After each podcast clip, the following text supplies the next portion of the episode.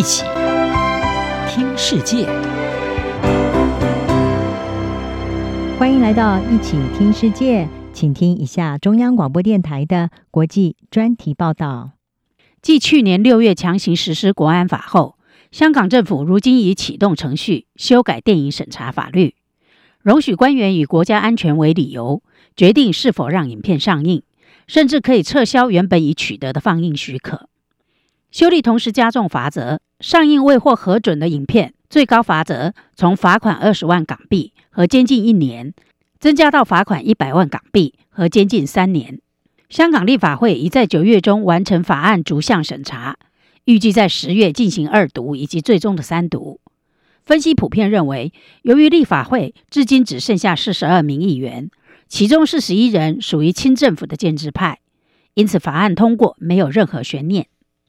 香港一向都有电影审查制度，但过去审查的焦点主要集中在描述暴力、色情等内容，划分适合观看的年龄层观众，少有任何政治审查。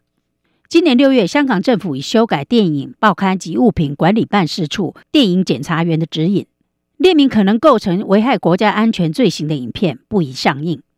新指引中并没有具体说明标准，容易造成自我审查，影响创作自由。而修正条例中，从危害国家安全变成含义更广的不利国家安全，令人担心地雷区会扩大，引发对艺术创作自由的担忧。导演莫昆凌在收到香港政府审查员的电子邮件时，心情非常沉重。事实上，在香港当局六月宣布所有电影都将因国家安全违规而受到审查后，莫昆凌是已知第一个违反这些规则的人。几个月来，莫昆凌一直在筹备他的处女作，这部二十七分钟戏剧的灵感是来自两年前他在民主抗议活动中遇到的许多年轻夫妇。这部电影以香港示威浪潮作为背景，片名《直屋》，讲述一名男子因参加示威被捕，女友到他家中帮忙收拾杂物，男子的父母支持警察执法。电影就是以这个设定讲述两代人之间的矛盾。莫昆凌说。香港电检当局对电影所呈现的内容不满，要求他修剪了十四个地方，其中父亲所说的一句话遭删除。这名父亲说，他的儿子是一名急救职工，到示威现场只是为了拯救人民。另外被删除的一个场景，则是一名卡车司机对抗议者提供价格优惠。莫克林说：“我认为透过呈现两方的声音，这个故事相当平衡。”但事实证明，当局不允许听到特定一方的声音。莫昆林认为，删减已经使他的电影缺乏本质和意义，所以他决定暂时不上映。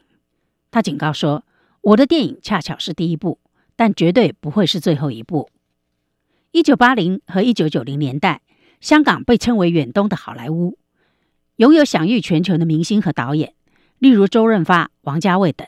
尽管香港电影的黄金时代因中国和南韩电影崛起而渐渐黯然失色，但这座城市仍保持着一个充满活力的独立场景，受到言论自由的保护，允许导演处理在专制中国大陆无法触及的主题。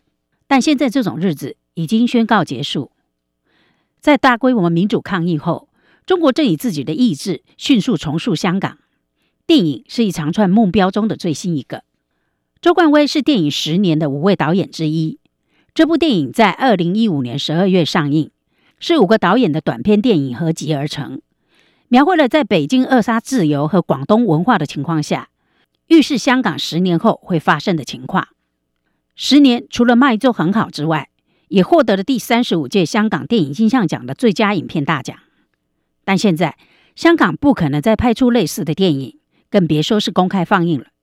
周冠威说。他们试图压制我们的记忆和想象力。周冠威的最新作品是《时代革命》，这部长达二点五小时的纪录片，内容是关于二零一九年的抗议活动。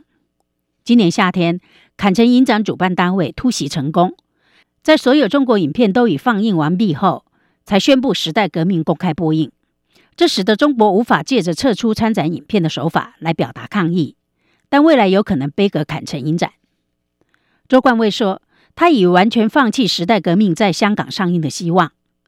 如果电影人触及社会问题是危险和冒险的，那么我只能在香港以外的地方放映。